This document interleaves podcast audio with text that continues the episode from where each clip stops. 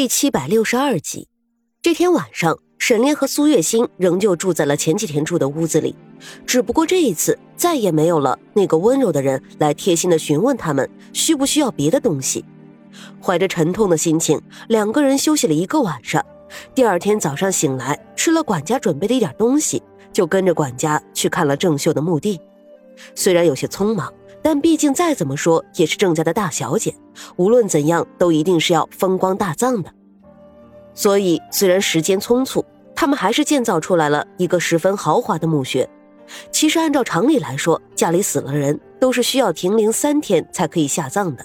但是因为郑家前不久刚刚过了一次丧事，如今再次出事儿是不好的征兆，所以也就没有停灵这么一说了。墓穴好了之后。今天守一晚上的灵，明天就可以下葬了。因为沈炼是郑秀唯一的朋友了，老管家这个时候也就把他当做了一个依靠，带着他去了墓地，看好了墓穴之后，才去准备别的东西。苏月心和沈炼来到了停放郑秀尸体棺材的地方，走了进来。棺材前面摆放着一个火盆，因为郑秀没有儿女，所以此刻跪在地上烧纸钱的人是郑秀的贴身丫鬟。丫鬟看到沈炼和苏月心过来，擦了擦眼泪，站了起来，微微的扶了扶身。沈公子、苏姑娘，你们怎么过来了？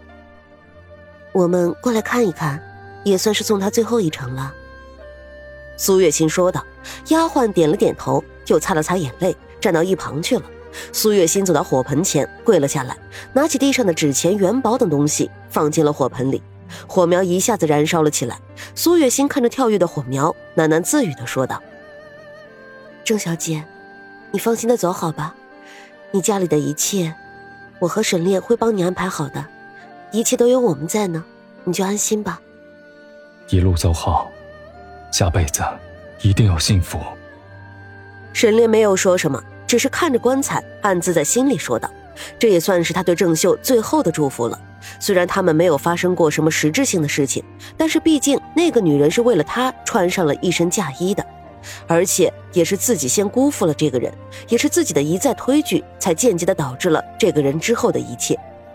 也许他离开这个世界也是一种解脱吧。至于他剩下的事情，他会帮他处理好的，不会让郑家没落下去的。这天晚上，老管家让苏月心和沈炼两个人去休息，可是因为这是郑秀的最后一天停灵了。所以两个人选择了为他守灵，朋友一场，最后的时刻没有什么能够做的，能够做的也就是送他最后一路，让他可以走得了无牵挂吧。第二天一大早的就有哀乐的声音从郑家传出来，接着就是穿着丧服的家丁抬着巨大的沉重的棺材走进了郑家的祖坟里。待到棺材入土，郑家的事情处理完，这一天也已经过去了。郑家剩下的人都是新人，很好收服。至于郑家的未来，沈炼和管家商量了许久，准备让管家从郑家的旁支里面物色一个孩子过继过来，由他亲自教导。如果是个好的，那郑家未来就是他的；如果不可以的话，那郑家的家产最后就会全部捐出去，也算是为了郑老爷以及郑秀积累阴德了。这个主意得到了老管家的肯定。没有了郑老爷，郑小姐也突然离世，面前的这个老人仿佛一下子就半截子入土了一样。丝毫没有生气，所以找一些事情做也可以激发一下他的意志，这也是沈炼这么做的另外一个目的。处理完郑家的事情，两个人也没有在郑家过夜，在郑家耽误的时间实在是有些多了。他们事到如今还没有摸清楚南宫墓究竟是在什么时候祭祀，但是不管什么时候，他们早一些过去总比晚一些要好得多。因此，两个人连夜的赶路，来到了之前居住的客栈，稍微的休息了一个晚上。第二天就匆匆忙忙的出发了。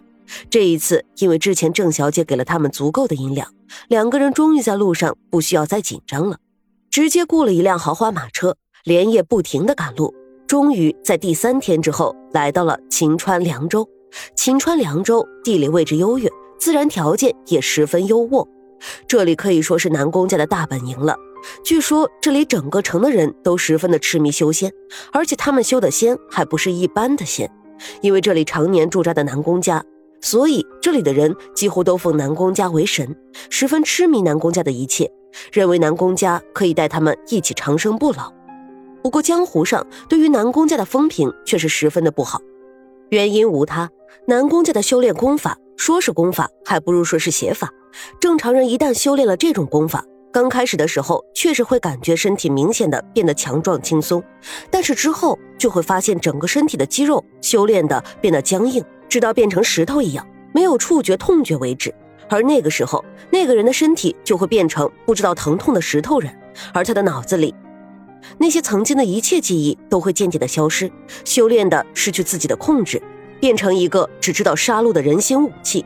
但是南宫家的人却不知道研究出来了什么东西。可以控制这种人，如此一来，他们的手里就存在了这么一批大规模的杀人武器，还是不怕死的那种。这也就是为什么江湖上对南宫家的风评很差，可又没有人真的敢来南宫家搞事情的原因了。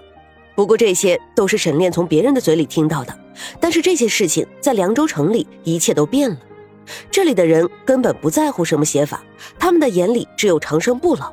因此，对于南宫家，他们可以说是狂热的追求者，在这里根本听不到任何一句说南宫家不好的言论。每个人提起南宫家，都是一副憧憬、羡慕的样子。苏月心和沈炼对此只能无奈，找了一家客栈休息。还会有小二给你讲南宫家的好，搞得苏月心都要认为这凉州城都是一个传销组织了。好不容易的可以清静了一会儿，苏月心坐在椅子上，端起面前的一杯茶，狠狠地喝了一大口。这凉州城是怎么回事啊？怎么哪里都感觉怪怪的？这里的人对南宫家未免也太过信任了，都快把他们的神化了。苏月心有些不理解的说道：“这个谁又知道呢？不过，据说整个凉州城里面到处都是南宫家的眼线，在这里做任何事情，甚至是说任何话，都是要小心、小心再小心的。为了以防万一，我们也小心一点为好。”沈炼说道：“这么严重的吗？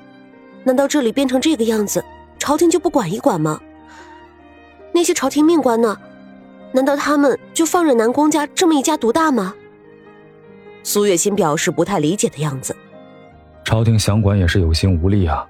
先不说南宫一派是在江湖上的门派，就只是他们手里的活死人，就足够让朝廷忌惮的了。朝廷里的那些人可不傻。能够用一个小小的城镇能够摆平的事情，为什么要花费那么大的精力呢？慢慢的，这里就变成现在这个样子了。沈炼有些无奈的说道：“这么严重的吗？那我们怎么去打听一下金主的下落？按照你的说法，这里的人对南宫家就是死忠，他们就算是知道金主这么一个人，又怎么会告诉我们呢？”苏月心有些头疼的说道。走一步看一步吧，我们现在最主要的是先把这个城镇里的情况了解清楚，免得到时候我们三个人都要折在这里面。”沈炼说道。“嗯，你说的对，那我们明天先出去打听一下这里的情况，再做打算吧。”苏月心点了点头，答应了一声。